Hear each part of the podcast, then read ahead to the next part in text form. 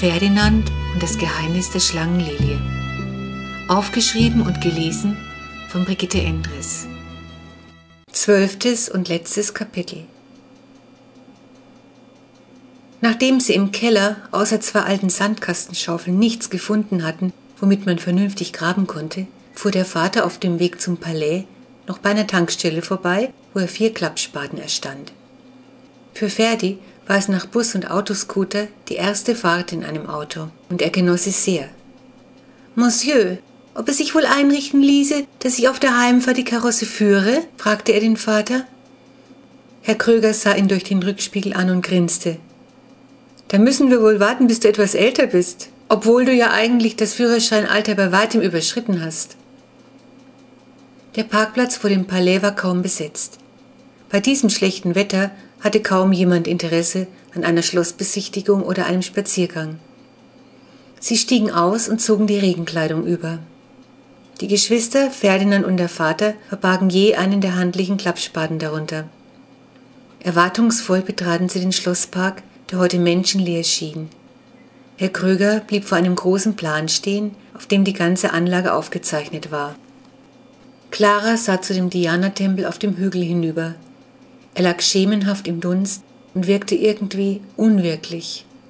Jetzt, da sie mit den Eltern hier waren, erschien ihr die vergangene Nacht unendlich weit weg. Es roch nach feuchtem Buchsbaum und regennasser Erde. Der Park hatte seinen Schrecken von gestern ganz verloren. Wir müssen nach rechts, bestimmte der Vater. Da ist Osten. Er bog auf einen Nebenweg ab. Ihr wisst, wie eine Eiche aussieht? Logisch, gab Jonas fast schon beleidigt zurück. Das ist doch Grundschulstoff. Aufmerksam musterten sie die Bäume. Bald schon entdeckten sie auch einige Eichen, aber die waren entweder nicht alt genug oder sie standen mitten im Gelände, so dass die Beschreibung Saum nicht passte. Sie gingen jetzt schon eine ganze Zeit. Nur wenige Meter weiter war der Park offenbar zu Ende. Alles hier wirkte ungepflegt und verwildert. Holunderbüsche wuchsen, und Efeu kroch über den Boden. Plötzlich deutete Ferdinand nach vorn. Eine mächtige, uralte Eiche breitete unweit der Parkmauer ihr Blätterdach aus. Sie verließen den Weg und bahnten sich einen Pfad durch das Dickicht. Irre, sagte Clara, als sie schließlich vor dem riesigen Baum standen. Die Mutter deutete auf die Mauer, die den Park umschloss. Seht mal, ist das der Saum? Das könnte unsere Eiche sein, sagte der Vater. Das ist sie, rief Jonas, der den Baum umrundet hatte. Seht, was ich gefunden habe. Aufgeregt liefen die anderen zu ihm hin. In dem Baum war etwas eingeschnitzt. Es war das Symbol der Schlangenlilie. Man sah, dass es noch ganz frisch war. Es ist einfach unglaublich, Carla, stieß der Vater aus. Einfach unglaublich. Wo sollen wir jetzt graben? fragte Clara, die es kaum noch erwarten konnte. Herr Krüger sah sich um. Vom Ausgangspunkt aus gesehen zehn Fuß nach links, also etwa drei Meter in Richtung Mauer, murmelte er vor sich hin und kratzte sich am Kopf. Er stellte sich dicht an die Eiche und machte drei Schritte. Dem letzten stieß er bereits an die Mauer. Der Stamm ist in 300 Jahren sicher dicker geworden, meinte er. Meiner Meinung nach sollten wir genau hier an der Mauer entlang graben. Dass es immer noch regnete, störte keinen der Schatzsucher. Selbst die Mutter hatte das Fieber gepackt. Ihre Aufgabe war es aber, Schmiere zu stehen. Glücklicherweise lag der Platz ziemlich weit vom Weg ab und war durch Gebüsch gut geschützt. Zuerst entfernten sie oberflächliches Wurzelwerk, dann begannen sie zu buddeln. Jeder von ihnen sollte zunächst einen halben Meter übernehmen so konnten sie zwei ganze Meter abdecken. Das erhöhte die Chance, die richtige Stelle zu finden. Mit Feuereifer machten sie sich ans Werk. Die Erde war zwar durch den Regen nicht so fest, dafür klebte sie aber in ganzen Batzen am Spaten fest. Außerdem tauchten immer wieder neue Wurzeln und Steine auf und erschwerten ihnen die Arbeit. Doch trotz der Anstrengung dachte keiner auch nur einen Moment daran aufzugeben. Verbissen kämpften sie sich weiter in die Tiefe. Jeder hatte schon einen großen Haufen Aushub produziert. Da hörten sie plötzlich Hundegebell, das sich rasch näherte. Erschrocken unterbrachen sie die Arbeit. Die Mutter legte den Zeigefinger auf die Lippen. Da stürmte der Störenfried durchs Gestrüpp schon auf sie zu. Es war ein Rauhardackel, der wie verrückt kläffte. Die Mutter ging rasch vor zum Weg, wo ihr der Besitzer des Hundes, ein älterer Herr, schon entgegenkam. Sie sollten den Hund anleihen, sagte sie vorwurfsvoll. Es geht ja wohl nicht an, dass das Tier Damen belästigt, die mal eben wohin müssen. Tut mir leid, entschuldigte sich der Mann. Es gibt so viele Kaninchenbauten hier. Er kann es einfach nicht lassen. Der Mann pfiff den Dackel zu sich und nahm ihn an die Leine. Hab ich das nicht gut gemacht? fragte die Mutter stolz, als sie wieder zurückkam. Doch noch ehe sie Belobigungen entgegennehmen konnte, schrie Ferdinand auf. Heureka! Stieß mit dem Spaten nach unten. Metallisch und hohl klang es herauf. Sofort unterstützten ihn die anderen. Wie in einem Rausch arbeiteten sie. Mit jeder Minute wurde deutlicher, dass sie auf eine Kiste gestoßen waren. Endlich hatten sie das Fundstück so weit freigelegt, dass man es greifen konnte. Jetzt packten alle an, auch die Mutter. Stück für Stück kam eine stark verrostete Eisenkiste zum Vorschein. Allein das Eigengewicht der Truhe musste immens sein, denn es kostete enorme Anstrengung, bis sie das Monstrum mit vereinten Kräften endlich an die Oberfläche gehievt hatten. Geschafft, stöhnte Jonas und wischte sich den Schweiß von der Stirn. Der Vater untersuchte die Truhe von allen Seiten. Sie war über und über mit Erde beschmiert. Die ehemals schweren Beschläge waren vom Rostfraß morbid und brüchig geworden. Der Vater nahm seinen Spaten, stieß ihn zwischen Deckel und Kasten und versuchte, das Schloss auszuhebeln. Nach drei Anläufen gab das marode Material nach. Atemlos öffnete er den schweren Deckel. Sprachlos starrten alle hinein. Die Truhe war bis oben hin mit Goldmünzen gefüllt. Der Treuensteinschatz, stieß der Vater fassungslos aus. Wahnsinn, rief Jonas. Einfach irre, kam es nun von Clara. Ich glaub es nicht, stöhnte die Mutter. Nur Ferdinand sagte nichts. Er bückte sich plötzlich und zog eine graue Zinnplatte aus der Innenseite des Deckels. Jetzt sahen die anderen auch, dass eine Inschrift eingraviert war. Ferdinand las sie und reichte die Platte wortlos an den Vater weiter. Dann drehte er sich um und schluchzte. Die anderen warfen sich bestürzte Blicke zu, während der Vater vorlas.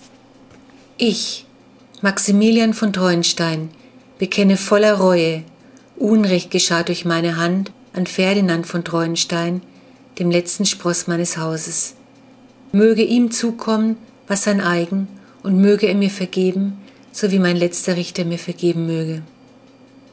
Nun kamen auch Clara und der Mutter die Tränen. Jonas legte seinen Arm um Ferdinands Schultern. Es hat ihm leid getan, dass er dich verstoßen hat, sagte er leise, und er wollte, dass du das Treuensteinvermögen findest. Ist das nicht verrückt, dass sein Wunsch jetzt nach so langer Zeit in Erfüllung geht? Ferdinand wischte sich die Tränen weg. In dem Gedicht heißt es doch, dass in dein Herz das Glück einziehen wird, versuchte ihn Clara aufzumuntern. Ferdinand nickte gerührt. Liebste Freundin, den größten Schatz habe ich in euer aller Freundschaft gefunden, die mir teurer ist als alles Gold der Welt. Mit einem Mal wurde auch Jonas seltsam eng im Hals. Also Kinder, sagte der Vater, wir haben eben den größten Goldfund seit Jahrzehnten entdeckt. Und ihr tut so, als wären wir auf einer Beerdigung. Lasst uns lieber überlegen, was wir jetzt weitermachen sollen. Na, wir nehmen das Gold mit heim, sagte Jonas, was sonst? So einfach ist das nicht, wandte der Vater ein. Solche Funde sind nicht automatisch Eigentum des Finders. Aber der Schatz gehört Ferdinand, es ist doch sein Erbe, empörte sich Clara. Das dachte ich allerdings auch, mischte sich nun die Mutter ein. Langsam, langsam, sagte der Vater. Rein rechtlich verhält es sich so. Solche Funde müssen gemeldet werden, denn sie gehören laut Gesetz der Allgemeinheit, das heißt dem Staat. Der Finder bekommt allerdings einen ordentlichen Finderlohn. Clara hat recht, sagte Jonas, das Gold gehört Ferdinand. Außerdem gibt es ja sogar so etwas wie ein Testament. Der Vater stützte sich auf seinen Spaten und zog die Augenbrauen hoch. Sicher gibt es ein Testament. Aber wie stellt ihr euch das eigentlich vor? Wir gehen also hin und sagen, Guten Tag, das ist Ferdinand von Treuenstein, der Enkel von Maximilian von Treuenstein, ist schon fast 300 Jahre alt, das sieht man ihm aber nicht an, weil er die meiste Zeit über ein Vampir war, aber jetzt möchte er gern sein Erbe antreten. Herr Kröger machte eine Pause. Mit großen Augen sahen ihn die anderen an. Nein, das ging ja nun wirklich nicht. Und wenn wir keinem was erzählen und das Gold einfach mitnehmen? fragte Jonas zaghaft. Die Mutter schüttelte den Kopf. Wenn es wirklich illegal ist, solche Funde zu behalten, kann Ferdinand mit dem Schatz gar nichts anfangen. Er kann ja im Laden nicht einfach mit einem Goldstück bezahlen. Und wo sollte er es denn umtauschen? So ein Mist, stieß Clara aus. Also, sagte der Vater, es nützt alles nichts. Aber ich kenne den Landeskonservator Herrn Brockmann sehr gut, und den rufe ich jetzt an. Der Vater holte sein Handy aus der Tasche und wählte. Während er telefonierte, beugten sich die Kinder über die Truhe und bewunderten die vielen Goldstücke. Schade, sagte Jonas, ich hätte sie lieber mit heimgenommen. Ferdinand beschäftigte der Schatz viel weniger als das Zinntäfelchen. Völlig in sich versunken las er es wieder und wieder. Herr Kröger klappte das Handy zu. In einer halben Stunde ist Herr Bockmann da. Er wollte übrigens wissen, wie wir darauf kamen, ausgerechnet hier zu graben. Und was hast du ihm erzählt? fragte die Mutter. Offen gestanden habe ich ihn auf nachher vertröstet. Wir müssen uns schleunigst etwas einfallen lassen. Könnten wir nicht sagen, wir hätten bei der Schnitzeljagd neulich ein Loch im Boden gefunden? fragte Clara. Jonas tippte sich an die Stirn. Ein Loch im Boden, das glaubt er nie. Wartet mal, sagte die Mutter plötzlich. So dumm ist es vielleicht gar nicht. Wir könnten doch sagen, ihr hättet neulich bei der Schnitzeljagd einen Kaninchenbau gefunden, einen Stein reingeworfen und dabei einen Hohlraum entdeckt. Das ist gut, rief Clara, und weil der Stein so komisch gescheppert hätte, sei uns das Spanisch vorgekommen und wir hätten es daheim erzählt. Worauf wir, eure Eltern, euch heute begleitet hätten, um zu sehen, was es damit auf sich hat, ergänzte der Vater. Die perfekte Story, sagte Jonas. Und genau so machten sie es. Herr Brockmann interessierte sich allerdings auch nur halbwegs für die Geschichte.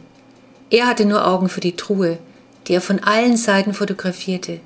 Er war über die Maßen entzückt und jubilierte geradezu über den sensationellen Fund, wie er den Schatz bezeichnete. Dass ein kleines Zinntäfelchen fehlte, davon bemerkte er nichts. Als sie an diesem Abend um den Esstisch saßen, sagte die Mutter, es ist eigenartig, aber irgendwie hat dieser Tag mein ganzes Leben verändert. Es sind so merkwürdige Dinge passiert, und trotzdem habe ich das Gefühl, dass alles genau richtig war. Mir geht es genauso. Es gibt eben viel mehr zwischen Himmel und Erde, als wir ahnen. Das habe ich heute gelernt, meinte der Vater und sah zu Ferdinand hinüber, der eben eine große grüne Essiggurke verspeiste. Und weißt du was, Carla? Eigentlich haben wir den wertvollsten Schatz mit heimgenommen. Die Geschwister schauten ihren Vater verdutzt an. Du hast recht, Anton, sagte die Mutter und legte ihren Arm um Ferdinand. Clara und Jonas strahlten sich an. Da machte es plötzlich Klick. Es war etwas auf den Tisch gefallen. Es war das Amulett.